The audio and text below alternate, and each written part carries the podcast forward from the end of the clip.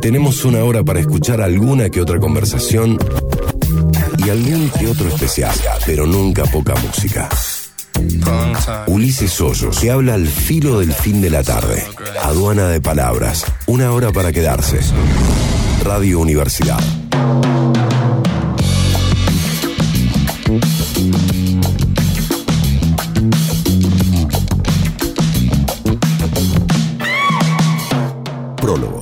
Mi nombre es Ulises Hoyos Lozano. Desde ahora y por el marco de una hora vamos a explorar este arte que es el arte de la conversación. Hoy, desde Modo Música, escucharemos al gran Charlie Watts, pero en su faceta más yacera. Justo a la mitad de todo, César Pucheta sonará en tu cabeza con una historia musical relacionada a los Stones y sus visitas a la Argentina. Mientras tanto, vamos a charlar con Joaquín Sánchez, periodista que sobrevoló el sur argentino y reflejó la crisis que se vive en el mar. En la segunda media hora vamos a hablar con la primer head coach de eSport de la Argentina. Ella se llama Priscila Licata, alias Freya.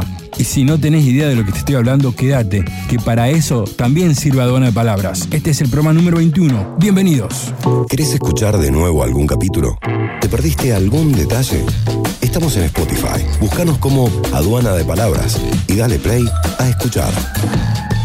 and Charlie Watts, and they are the ABC of Boogie Woogie, and we welcome the man on the drums, Charlie Watts.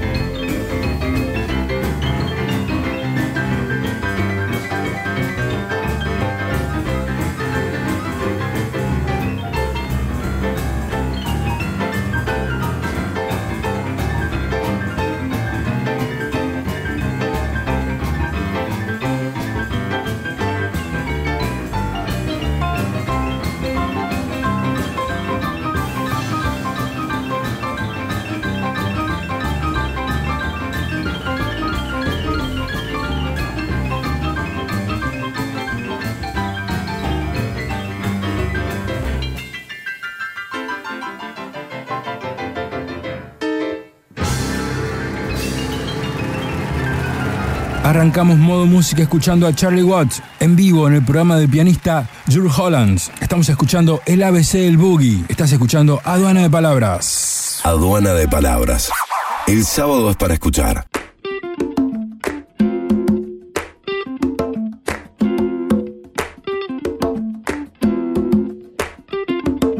Mar argentino están pasando cosas que nos emparentan con Senegal o con Cabo Verde, por ejemplo. Imagínate una ciudad del tamaño de Nueva York en el mar. Imagínate pesqueros que usurpan toneladas de peces pertenecientes a nuestro mar. Ahora, deja de imaginar y escucha a Joaquín Sánchez, periodista que recorrió estas zonas, y él te cuenta de qué va esta nueva crisis o esta vieja crisis. Hola Joaquín. Sí. ¿Cómo andás? Bien, vos. Bien. ¿En qué momento de la mañana te encuentro, Joaquín? Ahora estoy en un, en un café trabajando en una nota. Sí, ¿de qué se trata? ¿Se puede saber? Sí, es un, un oficial eh, argentino que estuvo en Afganistán junto al ejército norteamericano en, en el 2001 en la avanzada primera avanzada norteamericana. Eh, una historia bastante interesante.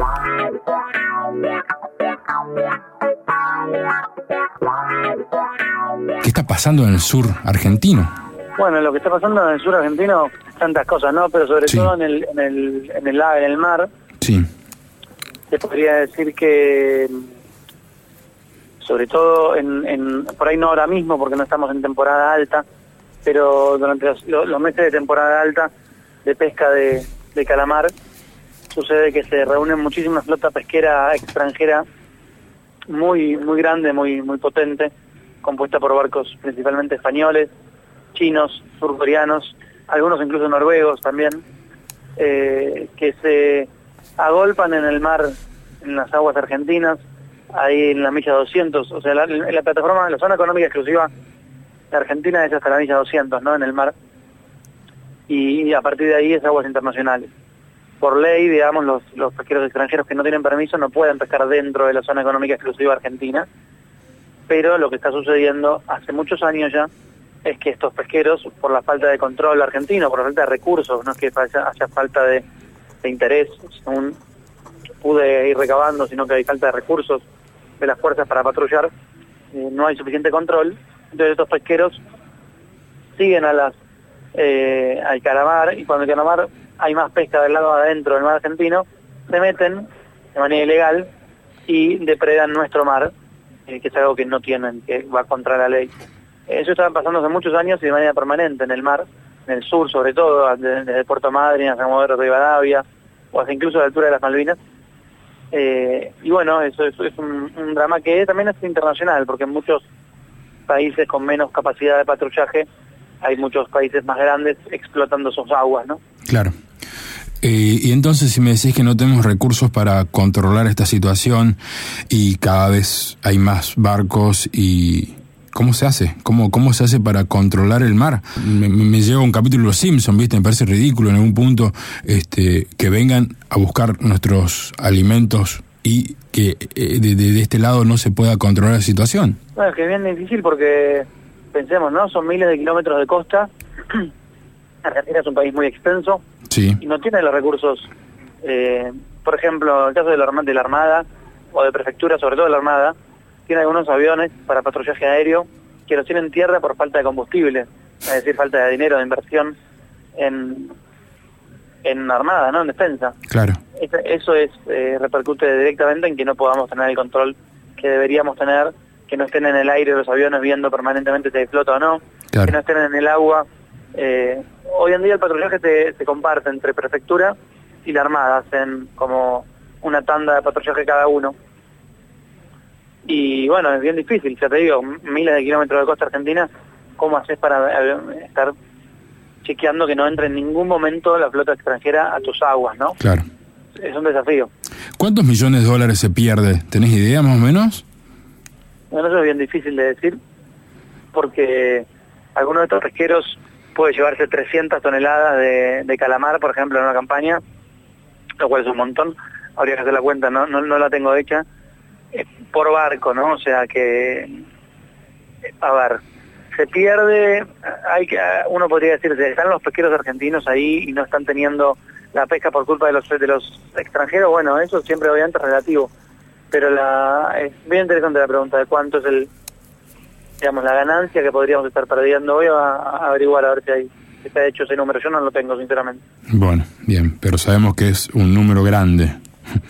No, son millones de dólares, pero además, además de los dólares, que son millones y millones, es el recurso natural, ¿no? Claro, el recurso claro. natural argentino son nuestras aguas. Una vez que los barcos estos, los pesqueros depredan por sus técnicas de pesca, no es solamente que se estén llevando eh, recursos que podríamos estar teniendo nosotros y ganando los dólares nosotros. No, no solo eso, sino que pescan de modo tal, con pesca de arrastre, pesca de fondo, que van depredando, van degradando las aguas, van matando la fauna marina, eh, y que eso, como no tienen pausa, no permite descansar al océano y puede repercutir en que de acá a 10, 20, 30 años sucede así, ha sucedido en otros países, tienen cada vez menos pesca. En Senegal ha pasado lo mismo. Claro. En Senegal los pesqueros españoles han depredado y los chinos han saqueado las aguas como las nuestras, pero desde hace mucho más antes. Y hoy los pesqueros locales casi no encuentran pesca. Entonces, eh, no solo es lo que estamos perdiendo hoy, sino cómo están degradando nuestro mar. Y no solo es pensándolo en términos económicos, sino también en términos naturales. ¿no? La, la importancia del océano es fundamental para el equilibrio del planeta eh, y están lastimando nuestro, nuestra fauna marina. Claro. Vos decías que los pesqueros en Senegal perdieron su, su trabajo. Y contame, ¿qué pasó con esa gente? Bueno, hay muchos de ellos están en Senegal hace años. Hay, como te decía antes, flota pesquera china y española Sí, pescando en las aguas de Senegal directamente adentro, porque menos control de, de patrullaje que nosotros tienen. claro.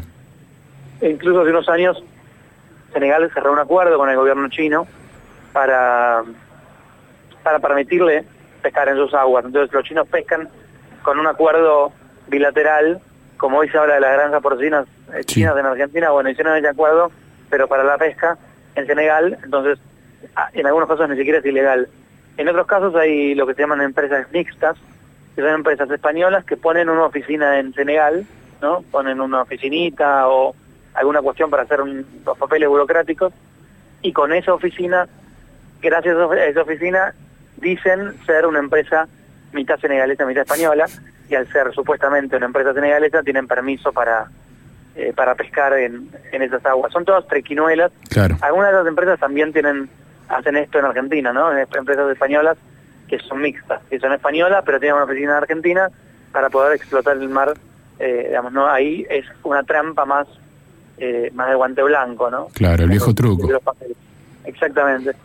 Sí. Y mm, lo que ha pasado en Senegal a partir de esta degradación del mar y de la falta de pesca es que los pescadores locales, mucho más precarios que acá todavía, porque acá hay pescadores con buques, pero en Senegal muchos de los pescadores eh, locales que salen con las o sea, son una especie de balsas, que salían a pescar y vender pescado en el, en el, en el puerto de Senegal o en el mercado local, salen a pescar y no encuentran, cada vez encuentran menos peces. peces. Lo mismo sucede en Cabo, Cabo Verde, una isla que está enfrente de Senegal. Salen a pescar los pesqueros y encuentran cada vez mucho menos pesca, tienen menos pica, eh, pique, perdón, y no, entonces no, no vuelven sin recursos. Para esto, para los senegaleses, supuso una pérdida de empleo gigantesca, porque muchos de ellos, y sobre todo los que vivían en Dakar, la capital que queda sobre la costa, vivían, eran pescadores artesanales que vivían exclusivamente al día y de la pesca, ¿no? Pescaban 10 pescados, lo vendían, comían uno y vivían de eso. Claro. Y al no tener, esta pesca se meten cada vez más profundo en el mar, es más peligroso. Y muchos directamente lo que han hecho es eh, decidir irse de Senegal, la- lanzarse al mar, a migrar hacia España, en la famosa ruta, ruta canaria, que es tomar una balsa y partir hacia la ruta de las Islas Canarias en un viaje eh, largo y peligroso, ¿no? La isla Canaria está, es una isla que pertenece a España, pero están en territorio, digamos, africano, eh, y es un, viaje muy peligroso porque obviamente de alta mar, ahí han, y han crecido mucho los números, cerca de 15.000 personas el año pasado intentaron migrar de Senegal hacia las Islas Canarias, y de las cuales murieron cerca de 1.800 en ese intento de migración. Claro. Por lo cual, eso es la reproducción inmediata de esta pesca indiscriminada. Qué tenebroso toda la historia, ¿no? O sea, usurpan parte de tu país estas compañías con doble bandera y generan el problema que luego los tienen en su país este, con los cadáveres o la gente que viene a través del mar. Es como un círculo vicioso todo esto. Sí, es muy tenebroso, como decís vos, Mm. absolutamente tenebroso, y de algún modo, la experiencia de Senegal nos sirve como esa serie de Years and Years que nos muestra la vida acá Sí. 10, 20 años. Sí, Un poco podríamos ver en Senegal ese ese reflejo de lo que podría esperarnos si no protegemos lo suficiente nuestro mar. Obviamente que no es la no son iguales los países, no es el mismo, no, no sé si son parangón, pero sí nos tiene que servir como alerta claro. de cuánto tene- cuán más tenebroso puede ser si seguimos de este modo, ¿no? Claro. Porque en Argentina hay una industria pesquera, eh, entonces que hay que proteger. Y más allá de la industria, digamos, ah, está por un lado la discusión del mar y por otro lado esto que, que hablamos, ¿no? Obviamente que para África, un, continente, los países de África son mucho más frágiles eh, y es mucho más peligroso eh, porque cualquier desequilibrio que mueve la economía los lanza al mar, digamos. Bien. ¿Quién es Enrique Piñeiro, para la gente que no lo conoce? Enrique Piñeiro es un, es un argentino, es un, se podría llamar un empresario argentino porque tiene empresas, es también piloto, es cineasta, es chef. Eh, es una persona muy particular, muy interesante, que muchos lo conocen por la película Whisky Romeo Zulu, Ujú. la película que él dirigió y escribió y dirigió, en la que cuenta un poco su propia historia y cuenta la historia del accidente del APA. En el año 90 y, no me acuerdo en qué año, 90 y pico, hubo un accidente en, en Buenos Aires, un avión del APA, que al despegar no, no pudo despegar por un error técnico y murieron ciento y pico de personas. Y él, eh, Enrique Piñeiro, en esa época, él era piloto del APA y había renunciado unos meses antes del accidente porque él venía denunciando irregularidades, venía denunciando que los aviones lanzaban alarmas que no tenían no tenían el suficiente mantenimiento, venía denunciando que se estaban haciendo las cosas mal con algunos pilotos, venía haciendo muchas denuncias. No lo escucharon, lo, lo, lo ningunearon, lo estigmatizaron y él renuncia. Unos meses después sucedió el accidente del APA por una de las tantas cosas que él venía advirtiendo eh, y fue una tragedia, ¿no? Claro. Él después, años después, hizo esta película, Busque Romeo Zulu, en la que cuenta esta historia. Claro. Esa es una de sus facetas, ¿no? Pero principalmente él creo que es un piloto, tipo que ama volar, ama, eh, ama el aire, ama los cielos. Y después de mucho tiempo, después de renunciar a, a, a la APA, que le sacaran la licencia para volar y qué sé yo, hizo su vida de, de cineasta, bla, bla, bla, pasaron muchas cosas, y al tiempo, hace dos años, él decidió volver a volar, volvió a revalidar la licencia, compró un avión, porque tiene los recursos económicos, eh, afortunadamente para él, para hacerlo, y empezó a volar de vuelta. Y uno de los aviones que compró, este Boeing 787, eh, es uno de los que expuso, ¿no? él, él armó un vuelo para exponer la, la flota pesquera que está en, el, en extranjera, una, una nota que hicimos en Infobae muy fuerte, que muestra una ciudad de luces en medio del mar. Claro. Esa ciudad la hicimos desde el avión de Enrique, que nos invitó a poder ver el- ese espectáculo triste. Y volamos con él, sacamos las imágenes, eso fue un, generó un gran furor. Y después Enrique mismo me invitó también eh, a acompañarlo a Senegal a ver cómo había, a Senegal y a Cabo Verde, para ver cómo fue el mapa, cómo continúa el mapa de la depredación del mar. Eh, y bueno, todo eso lo, lo, lo pude hacer gracias a su, a su invitación. Bien, ¿eras vos solo o tenías otros colegas? En el caso del mar argentino, eh, fuimos varios a un vuelo exclusivo para medios.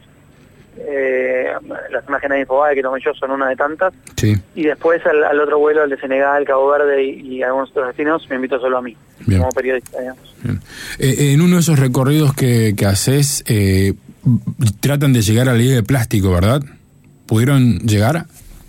Sí, bueno, en realidad ahí también me olvidé mencionar, Sí. me invita a mí como, único periodista y me invita también a un fotógrafo submarino que se llama Nico, Nicolás Marín, que es un, pibe, un joven, un, un pibe increíble, muy muy despierto y activista también, y a él como por su activismo, eh, por concientizar sobre la fauna marina, también lo invitó a recorrer esto, sobre todo porque el segundo objetivo del viaje era ir a ver la isla de plástico más grande del mundo, la que está en el Pacífico, sobrevolarla también, pero bueno, eso tuvimos un viaje accidentado porque había mucha tormenta y no pudimos nunca salir, eh, o sea, después de Cabo Verde, después de Senegal, y Cabo Verde nos fuimos hacia el Caribe, hacia las Bahamas, eh, todo en el avión de Enrique, piloteado, piloteado por él mismo, y la idea era desde las Bahamas salir a volar hacia el Pacífico para ver la, la isla de plástico. Bueno, no, pudimos por las cuestiones de meteorología, pero nos quedó pendiente. Claro. Bueno, isla de plásticos, pandemia, migraciones obligadas, el descontrol del consumo. Eh, la pregunta me surge, ¿se puede parar esto o solo resta esperar y hacer pochoclos y ver cómo se pierde la vida en la, en la Tierra? ¿Cuál es tu impresión? Y bueno, creo que hay, gente que, tiene distintas posturas, ¿no? Que es más extrema, más eh, radical al respecto. Y algunos dicen que se puede parar, otros dicen que no. Definitivamente hay que hacer cosas para mitigar este cambio. Eh, eh, es, como bien decís, todo muy eh, espeluznante. La isla de plástico incluso tiene gran parte de la isla de plástico está compuesta por redes de pesca, o sea, está todo interconecta, interconect- interconectado. No es que hay un, un problema aislado del otro. Claro. Por otro lado, la postura esta de ah, la, la idea de sentarnos a comer pochoclo y mirar es una idea que supone la idea del consumo, ¿no? Y de algún modo el consumo también tiene que ver con, con todo esto que nos está pasando. Esta manera que tenemos de consumir indiscriminada, eh, este capitalismo que nos que nos convenció de que lo único que podemos hacer en la Tierra es consumir eh, y luego morir. Eso es parte del problema, ¿no? Esta, esta cultura de consumo permanente porque creo que la única manera de, que haya un cambio es obviamente tomando las medidas, eh, las alertas que hay que tomar para el planeta, cambiar muchas cosas, pero también sobre todo bajar el método de consumo, eh, porque si no, no hay, no hay salida posible. ¿no? Claro, aquí no cabe la frase soy solo un hombre, o sea, cada uno tiene que hacer desde su lugar algo. ¿Y cómo arrancamos? O sea, yo zapatillas necesito, quizás no las necesito comprar todos los años, pero sí necesito zapatillas. Sí, hay que cambiar la cultura del, de un solo uso para los plásticos, la cultura de pocos usos para la ropa, la cultura del necesito unas zapatillas nuevas, porque todos necesitamos zapatillas, pero cada cuánto necesitamos zapatillas nuevas, ¿no? Cada cuánto, eh, qué hacemos con las que no usamos, cómo se... O sea, hay que, que revisar algunas de las... De los, porque muchas de esas necesidades no descubro nada, obviamente, no son necesidades, sino eh, deseos, caprichos, que nos, un poco de los que nos convence el capitalismo. Bueno, tenemos que estar, me parece a mí, ¿no? revisar un poco nuestra nuestro modo de vida. Bien, ¿y los políticos en este punto dónde juegan? ¿Qué hacen? Porque está bien que reciclemos, pero también si no nos ponemos manos a la obra en ese tema, eh, viste, es, es una pata que siempre falta. O sea, es un buen gesto al fin y al cabo. Pues, obviamente que la, política es fundamental para los grandes cambios. Soy de los que creen que, que los políticos son reflejo de la sociedad, es decir, que no es que la sociedad es como son los políticos, sino que los políticos son como son como es la sociedad. Por lo cual creo que hay mucha necesidad de que la sociedad empiece a, mostrar a los políticos y los políticos que salen de la sociedad empiecen a tener esta idea de que necesitan prestar atención a la crisis ambiental en todos los órdenes, ¿no? Los políticos de los grandes países que participan de, Acuerdo País, de París, que participaron, perdón, eh, los que participan de, las reuniones del G20, por ejemplo, que la agenda ambiental esté ahí como protagonista. Entonces los grandes líderes tienen que tomar un partido, los grandes empresarios tienen que tomar un partido, y los pequeños políticos, llamemos a los políticos de Argentina como pequeños políticos, también tienen que jugar su partido, ¿no? Eh, en su momento Argentina fue una voz eh, contra el imperialismo, fue una voz contra el, eh, esta idea de la patria grande y cortar con el avasallamiento de Estados Unidos eh, respecto de su incidencia en otros países. Estuvo muy bien. Tal vez hoy Argentina, que no tiene tanto poder económico, pueda hacer tomar un poco esa voz y empezar a hacer un, un, con perdón de la expresión, un grano en el culo de las grandes potencias para que tal vez ese sea nuestro rol, ¿no? eh, exigirle a los países participar, poner nuestro grano de arena para que los países más contaminantes eh, se comprometan con este cambio.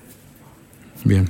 Joaquín Sánchez, este programa se llama Aduana de Palabras, va los sábados a la tarde en la AM de la radio de la Universidad Nacional de Córdoba. Mi nombre es Ulises Hoyos y generalmente la última pregunta no tiene mucho que ver con lo que venimos hablando, pero yo creo que sí tiene que ver porque me parece que es desde ahí donde eh, afrontamos algunas cosas y más estas que ves vos a, diario o viste con Enrique, por ejemplo. Y la pregunta es eh, si sos una persona feliz.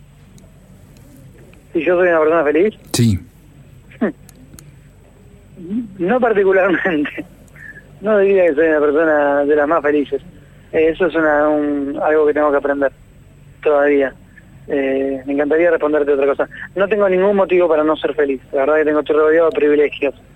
Eh, así que es una especie de pequeña de queja burgués decir que no soy feliz. Pero bueno, si me lo preguntas, es decirte la verdad, ¿no? Claro. Joaquín, un abrazo grande. Eh, vamos a leer lo que estás escribiendo en este momento seguramente mañana, así que eh, eso. Muchas gracias por todo. Muchas gracias a vos por, por, el espacio, por las preguntas y, por la por la atención y la calidez. Un, un abrazo grande y saludos para todos los que están escuchando. Dale, gracias. Hasta luego. ¿Querés escuchar de nuevo algún capítulo? ¿Te perdiste algún detalle? Estamos en Spotify. Búscanos como Aduana de Palabras y dale play a escuchar.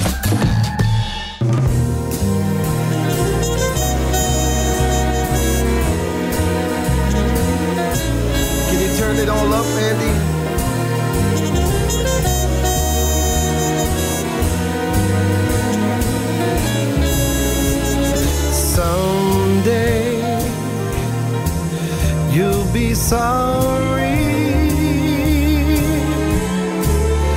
The way you treated me was wrong.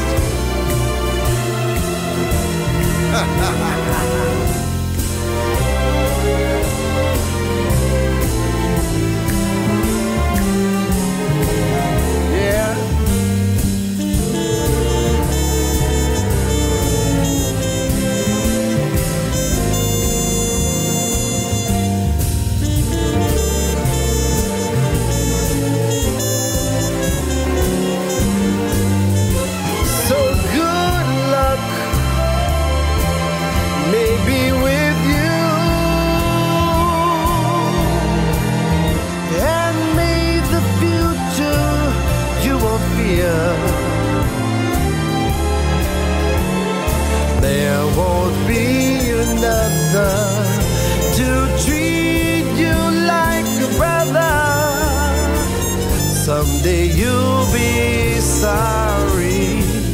Someday you'll be sorry. Someday you'll be sorry. El modo música de hoy nos propone escuchar la otra faceta de nuestro Rolling Stone favorito. Estamos escuchando Charlie Watts en la tarde de la radio. Vine por la música, me quedé por las conversaciones. Aduana de Palabras, por Radio Universidad. Justo a la mitad de la tarde, justo a la mitad de todo. Siduri, la vinoteca de Cofico, te presenta Todos tenemos una historia para contar. Pero César Pucheta tiene muchas. Por eso, desde ahora, suena en tu cabeza.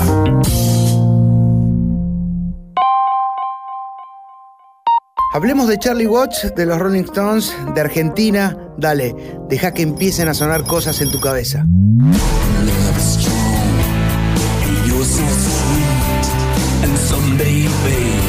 La historia la conocemos todos. Charlie era el batero de los Stones desde el nacimiento mismo de la banda ya por 1962. Pisó la Argentina por primera vez en el año 1995. Esa vez que se tomaron la foto con Carlos Menem, ¿te acordás?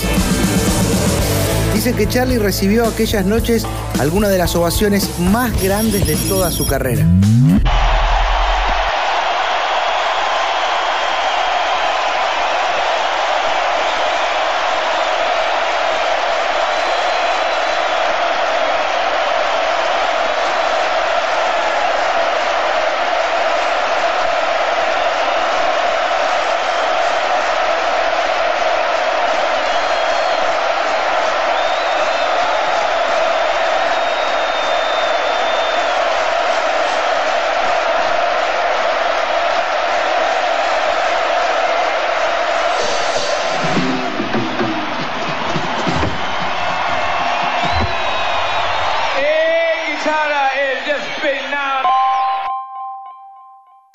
Charlie era el Stone con el perfil más bajo de todos, lo sabemos. Tan reservado en su personalidad como talentoso y fino a la hora de sentarse detrás de la batería, volvió a nuestro país en el año 1998. La fiebre de la patria Stone quedó tan expuesta en aquellas noches en la cancha de River que la banda editó un DVD en vivo con los registros de lo que fue la segunda visita a nuestro país.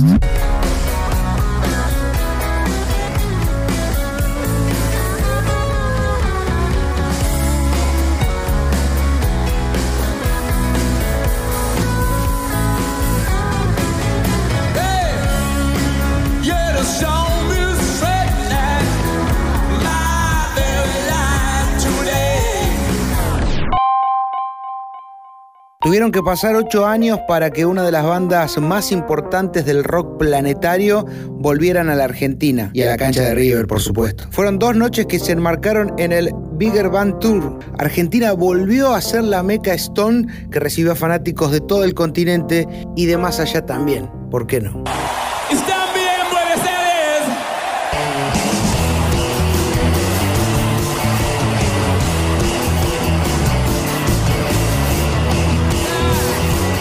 Última vez que Charlie vino a la Argentina, nos animamos a decir que será la última de los Rolling en el país. Fue en el Estadio Único de La Plata. Fueron tres noches de febrero en el que la banda hizo vibrar a más de 150.000 personas. Fue el año 2016. Chau Charlie, gracias por todo.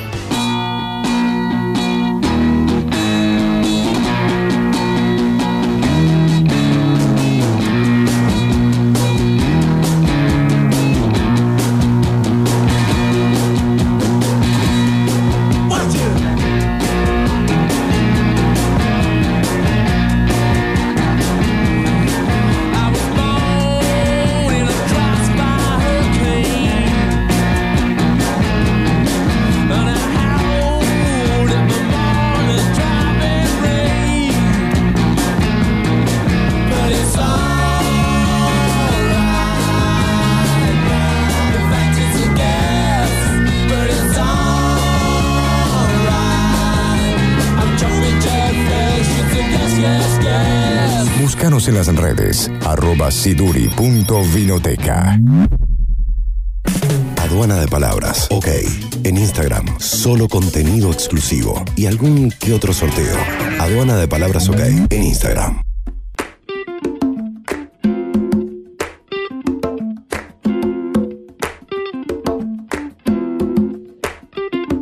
¿Qué haces si tu hija te dice, papá, voy a dedicarme a ganarme la vida jugando los fichines? Bueno, primero, papá, no seas tan retrógrado y confía en tu hija, ¿no? Y luego, escucha esta nota para saber de qué se trata. Freya te va a explicar la situación de los fichines. Hola, Hola, ¿me escuchás? ahora sí te escucho. ¿Cómo andas? Bien, bien. Después de 25 intentos. ¿Qué, qué es esto del eSport? Bueno, en grandes, a grandes rasgos es un deporte electrónico.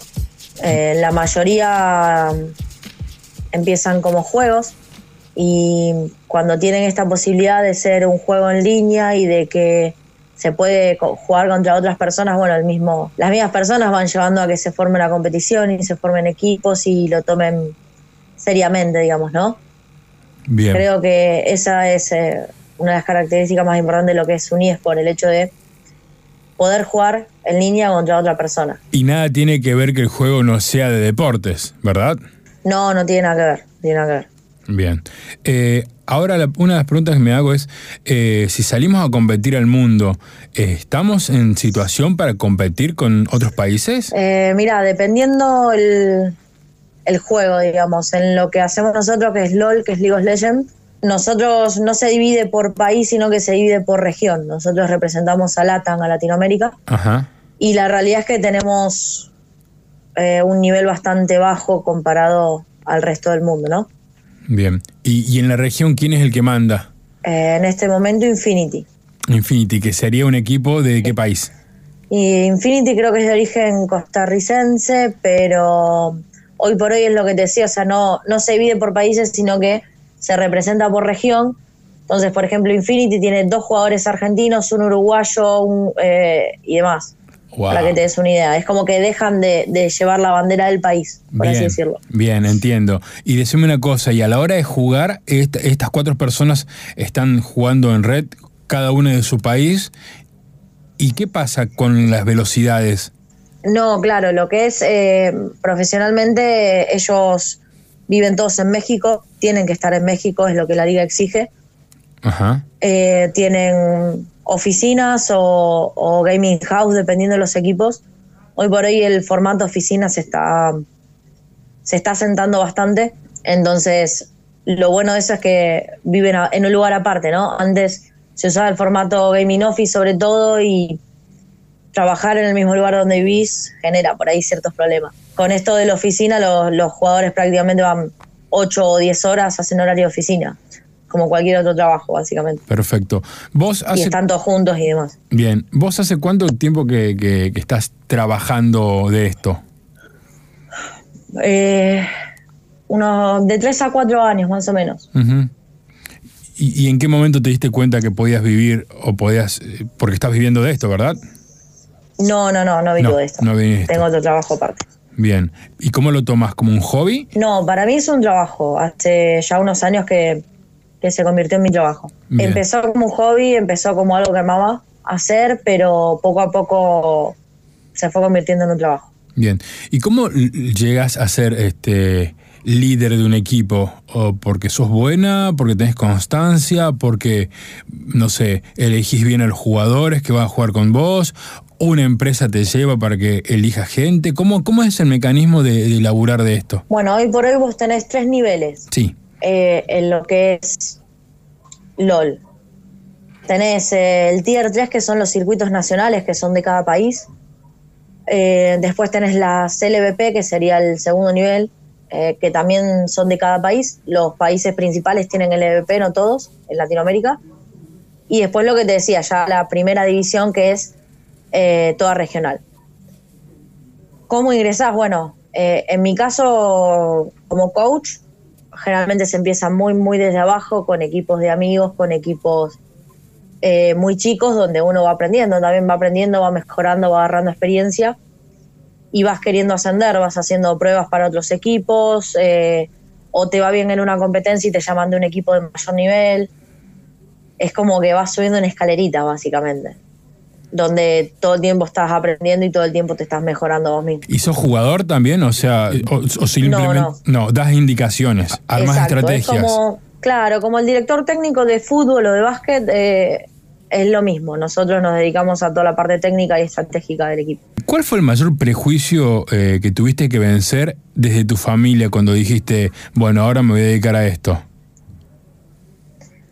Y es que el- creo que el mayor reto que, que esto lo pasan también los jugadores es el hecho de que vos hagas entender a tu familia de que es, un trabajo, de que tenés una carrera, de que tenés una posibilidad de futuro y que no lo vean como que estás jugando y, y dejás el estudio o no querés estudiar porque estás jugando. O sea, romper esa barrera de que no es que estamos encerrados en una habitación haciendo nada, sino que realmente estamos trabajando y ganamos dinero y tenemos una carrera. Creo que eso fue lo, la parte más difícil, al menos con mi familia, que entendieran eh, esa parte, ¿no? Que rompieran e- ese prejuicio de, ah, estás todo el día en tu pieza sin hacer nada. No, en realidad estoy ganando plata, básicamente. Bien, y quizás gana más plata que ellos. Sí, sí, sí, sí. Hoy por hoy, en mi caso no, pero sí hay, hay jugadores, a ver, hay chicos de 17, 18 años ganando 100 mil pesos por mes. Cuando hoy el sueldo promedio en Argentina es de 50 mil. Claro, 50, 60 mil pesos. Eh, ¿En qué momento y cuál fue el juego que, que hizo que esto se vuelva profesional? Yo creo que el, a ver, el gran padre de todo esto es, hay varios, ¿no? Pero el que más repercusión ha tenido es Counter Strike. Ujú. Eh, después, bueno, tenés Dota 2, StarCraft, que son juegos más viejos, más o menos de la misma época, creo que fueron lo- los tres primeros en, en empezar a sentar estas bases.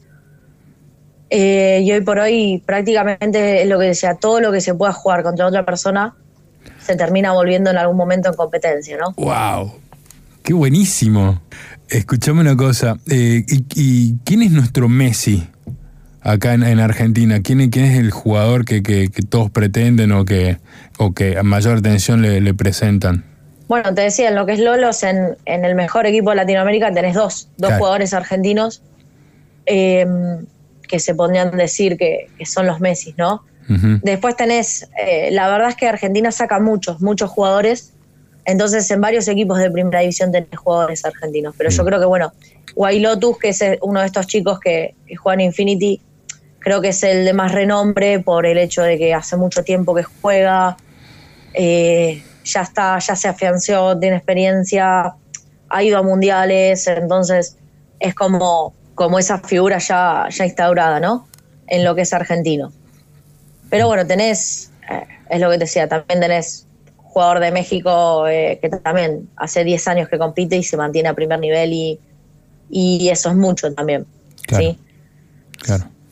Eh, eh, es, un, es un mundo eh, nuevo y atrapante, pero no para, para, qué sé yo, gente de 40 para arriba, digo, pero ¿desde de cuándo me decís Counter-Strike? Eso es mediados de los 90. La gente que, que, que está aquí adentro, o sea, viene, arrancó jugando y ahora se ve de manera profesional. Eh, y se, siente así de manera profesional. Yo he visto grandes eventos con, no sé, con millones de pantallas y muchos chicos ahí viendo cómo cuatro jugadores juegan determinadas cosas. ¿Esa es la meta hoy por hoy? ¿Llegar a esos grandes eventos? Sí, yo creo que eh, la meta hoy por hoy es terminar de profesionalizar, que es algo muy importante. O sea, sí, hoy por hoy en Latinoamérica eh, hay reglamentos, hay contratos, hay un montón de cuestiones que hacen esa profesionalización, pero al menos yo siento que falta todavía un pasito más. Ujú. Siguen por ahí ocurriendo cosas desagradables en lo que es el ambiente nuestro, donde eh, jugadores terminan estafados, donde cosas así que, que siguen ocurriendo. Entonces, por eso te decía, eh, falta todavía un pasito más ahí. Y el tema de los eventos se hacen, se hacen en Latinoamérica, en Argentina, lo que es eh, la AGS, Argentina Game Show, que hace, bueno, 2019 fue la última, antes de la pandemia, Sí. que también es un evento que dura tres días en Costa Salgueiro lleno, eh, pero rebalsa de gente durante todo el día, porque empieza a las 9 de la mañana y termina a 10 de la noche, Claro. 11 de la noche. Eh, los eventos y, y demás está. Yo creo que falta un poquito eso, la profesionalización, terminar con eso y que la misma sociedad rompa esa barrera, que era lo que te decía antes, que, que no es más, eh, somos los frikis que estamos jugando un jueguito, sino que realmente eh, ganamos dinero, llevamos una rutina de entrenamiento, una rutina de alimentación, una rutina física, o sea, no es solo estar ahí jugando y paviando. Entonces también falta que la, la sociedad termine de entender todo eso, ¿sí? Claro. Yo creo que yo voy a cumplir 30 años. O sea, yo soy de la generación de los 90, que es lo que vos decías, Counter, bueno, PlayStation y demás. Eh, las generaciones más grandes, por ahí, te diría de a partir de los 36, 37, 40 años quizás, eh, es como que no están tan familiarizados de ahí para arriba y son también los que tienen por ahí estos, a veces estos complejos, ¿no? Claro. Yo creo que hoy por hoy la mayoría de 30 años para abajo está familiarizado de alguna forma con algún juego. No digo con la competencia, pero sí con algún juego. Y bueno, ya después de 20 para abajo ni hablar. Hoy por hoy los chicos eh, ya tienen incorporado el uso del celular, eh, un montón de cosas. Claro, claro. Y decime una cosa, chicas en el ambiente, ¿hay? Eh, sí, sí, hay algunas. Eh, acá en la Liga Argentina había tres durante el año hubo tres jugadoras eh, para Globan Emerald, para uno de los equipos de Argentina. Y en lo que es staff técnico, yo soy la única. Falta todavía, falta todavía un poquito más. Eh, al menos soy la única, lo que se dice, profesionalizada, pero como coach. Sí hay otras chicas que están, bueno, en Globan, que es el equipo campeón, eh, la analista es una chica de Chile. Eh, pero bueno, somos lo que decía, muy, muy poquitas. ¿Cómo, ¿Cómo te sentís vos haciendo historia? Porque la verdad que para ser la primera estás allanando el camino a la, que viene atrás, ¿no? O sea, y, te, y vos me imagino que te habrán bulineado, te habrán tratado como el sexo débil, o, o no, o te tratan bien los, los chicos. No, hoy por hoy es como que ya está, ya esas etapas ya las pasé, ¿no? Pero al principio sí, al principio me trataban de todo, básicamente. Eh, me tiraban mucho para abajo y, y demás. Pero bueno, ya hoy por hoy yo estoy en una posición o en una etapa, mejor dicho, donde estoy cómoda, donde ya me gané mi lugar, me gané mi respeto y no, no paso tanto por esas situaciones. Igual siempre hay un boludo que te dice algo, pero es como que aprendes a, a ignorarlo, ¿no? Claro. Bueno, qué bueno que ya sean los menos, ¿no? Los boludos que, que anden dando vuelta. Sí, por suerte sí. Y yo creo que, a ver, yo no siento que esté haciendo historia para nada. Eh, yo creo que, bueno, me pasó a mí, pero podría haber sido cualquier otra chica. Eh, sí creo que, que una de las cosas de las cuales por qué me pasó a mí es porque tengo cierta personalidad muy fuerte y eso hizo que es lo que vos decías, todo lo que era el bullying, yo los miraba, me las reía y seguía trabajando, o sea, más o menos. Trataba de que no me afectara. Pero hoy por hoy lo que yo veo en las chicas de ahora es que eh, la mayoría tiene esa fuerza. la mayoría tiene esa fuerza para seguir haciendo lo que le gusta, ya sea jugar, ya sea dibujar, eh, crear contenido, lo que se te ocurra. Hoy por hoy yo veo que tienen mucha, mucha fuerza eh, y le dan muchísimo para adelante. O sea, yo creo que ese camino ya, ya está abierto, ya eh, está listo para, para las que vengan, básicamente. Perfecto, perfecto. Eh, ¿En qué juego destacas, no sé, cuando tú jugás en tu casa? ¿Qué, qué- qué te gusta jugar? Eh, como hobby me gusta jugar mucho Pokémon, por ejemplo. Bien. Eh, Age of Empire, que también es un juego de los 90 muy viejo. Sí, lo conozco yo. Eh, y después, bueno, seguro que lo jugaste alguna vez Sí, por ahí, claro. porque es un juego viejo. Pero lo que tiene Age of Empire, que también tiene competitivo, es que es un juego que todo el tiempo le agregan cosas, todo el tiempo se actualiza. Ah, bien ahí. Básicamente todo el tiempo sale una expansión y cosas así. Eh, y después nada, lo que es LOL, eh, que es a lo que me dedico, no juego tanto, pero sí trato de consumir muchas horas de, de competitivo y en YouTube o siguiendo algún streaming. Bien. Es como que mi rato libre no me puedo terminar de separar de, de eso, del trabajo, sino que por ahí siempre estoy mirando así de reojo alguna partida o cosas así. Vos decías hace un rato que, que no es solamente estar eh, frente a la computadora, sino que tienen un entrenamiento. ¿Cómo es el entrenamiento? ¿Tenés una dieta? Eh, ¿Salís a correr? Claro, depende mucho de los equipos. Por ejemplo, yo este último tiempo estuve trabajando para Leviatán, eh, que representaba a San Lorenzo, a Casla, en lo que era la Liga Argentina. Y bueno, en Leviatán, por ejemplo, los chicos contaban eh, con un plan de alimentación, por ejemplo, o sea, les llevaban las viandas y demás. Eh, tenían preparador físico, tenían un coach de vida, o, o creo que se dice de esa forma además de lo que era el staff técnico de LOL, ¿no? Entonces, eh, estaban contenidos, estaban controlados eh, y seguían. Por ejemplo, había dos chicos que habían, habían empezado a hacer inglés también, entonces a la mañana iban a inglés, después tenían con uno de los profes.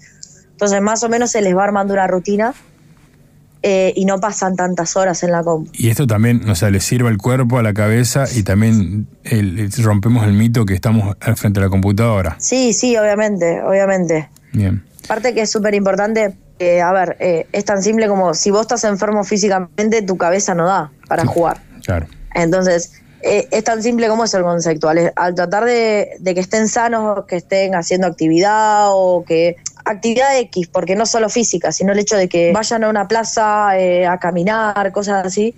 O sea, ya la mente también empieza a estar fuerte, empieza a estar sana y los rendimientos suben. ¿En este momento hay algún, algún torneo que esté jugando en Argentina, en la región? Sí, en Argentina tenés eh, la LVP, que es la segunda división, que es la- lo que te decía antes, los campeones de LVP luego acceden a jugar promoción para ascender a la primera división, ¿no? Bien. Eh, y después tenés los circuitos, el circuito nacional argentino, que sería la tercera división. Bien. ¿Y cuántos equipos tiene cada división? Eh, en circuitos nacionales eh, no hay un límite. Eh, se pueden anotar todos los equipos que quieran. Es por puntos, por clasificatoria por puntos y, y no hay un límite de equipos. Se juega en tres o cuatro torneos durante el año que va sumando puntos. Que lo que te permite el circuito nacional es poder ascender a la LVP, a la segunda división. Después, en segunda división, no le quiero errar, me parece que actualmente son 10 equipos. Eh, la verdad es que no me acuerdo. Sinceramente no me acuerdo. Creo que son 10 equipos actualmente. Si no son 10, son 8. Y si no, 12. Pero por ahí andamos. Perfecto, perfecto. Eh, Eh, y, Lo y- podés buscar en, en Google si querés. Eh, Liga Master Flow, que bueno, tiene el auspicio de, eh, de Flow, ¿no? Claro, sí, sí, sí, sí, sí. Eh, este programa se llama Aduana de Palabras, sale a las cinco y media de la tarde todos los sábados en Radio Universidad, la radio de la Universidad Nacional de Córdoba. Mi nombre es Ulises Hoyos y la última pregunta no tiene mucho que ver con lo que venimos hablando, pero para mí sí tiene que ver porque me parece que es una forma de enfrentar a la vida y es saber si eh, sos una persona feliz. Sí, sí, soy una persona muy feliz, tengo la suerte de tener eh, mi familia, de tener mi nene, de hacer lo que me gusta, que es lo que te decía, que es- hoy por hoy es mi trabajo, pero empezó siendo lo que me gusta y sigue siendo lo que me gusta, así que tengo la suerte de, de ser muy feliz. Bien, eh, eh, ¿dónde te podemos chequear o ver o seguir como tus redes sociales? sí, me pueden seguir por Twitter, eh, que es PSW-Freya. Perfecto, Freya. Muchísimas gracias. No, gracias a vos. Chao, hasta luego. ¿Querés escuchar de nuevo algún capítulo? ¿Te perdiste algún detalle? Estamos en Spotify. Búscanos como Aduana de Palabras y dale play a escuchar.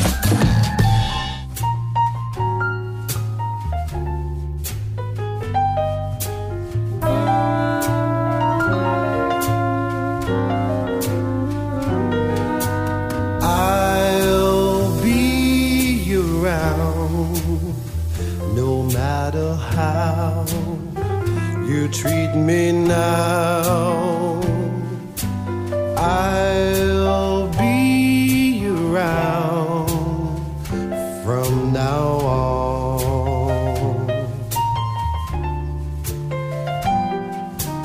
Your latest love can never last, and when it's past, I'll be around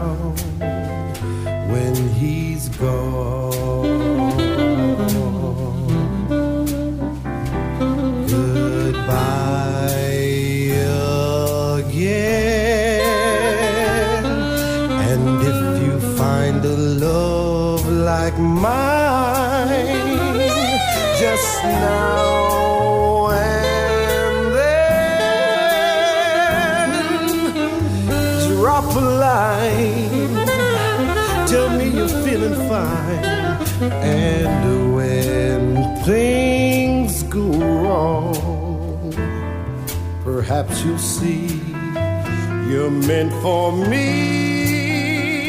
So I'll I'll be around when he's gone.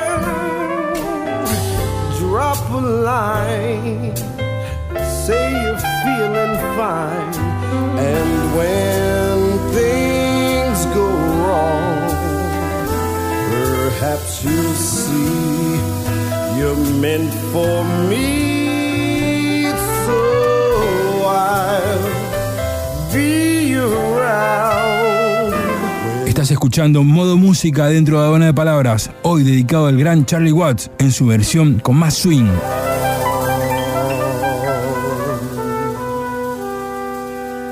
Aduana de Palabras por Radio Universidad.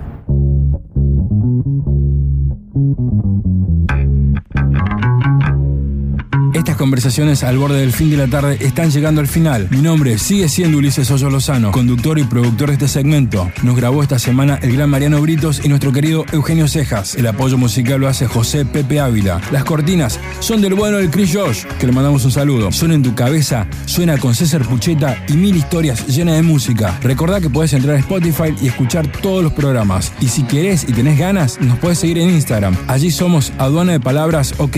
Estate atento, esta semana regalamos vinos a través de nuestra cuenta de Instagram, por si te querés hacer amigo. Esta es toda la estructura de Aduana Palabras, que más o menos a esta hora está llegando a su final.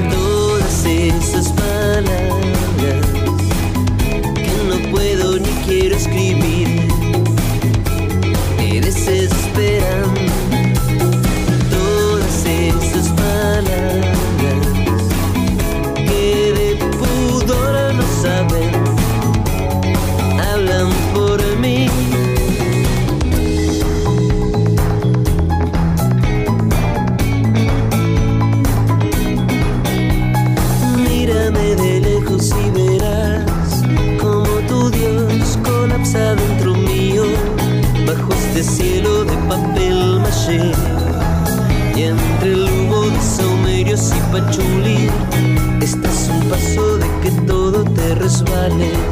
Y yo a punto de decir lo que no soy.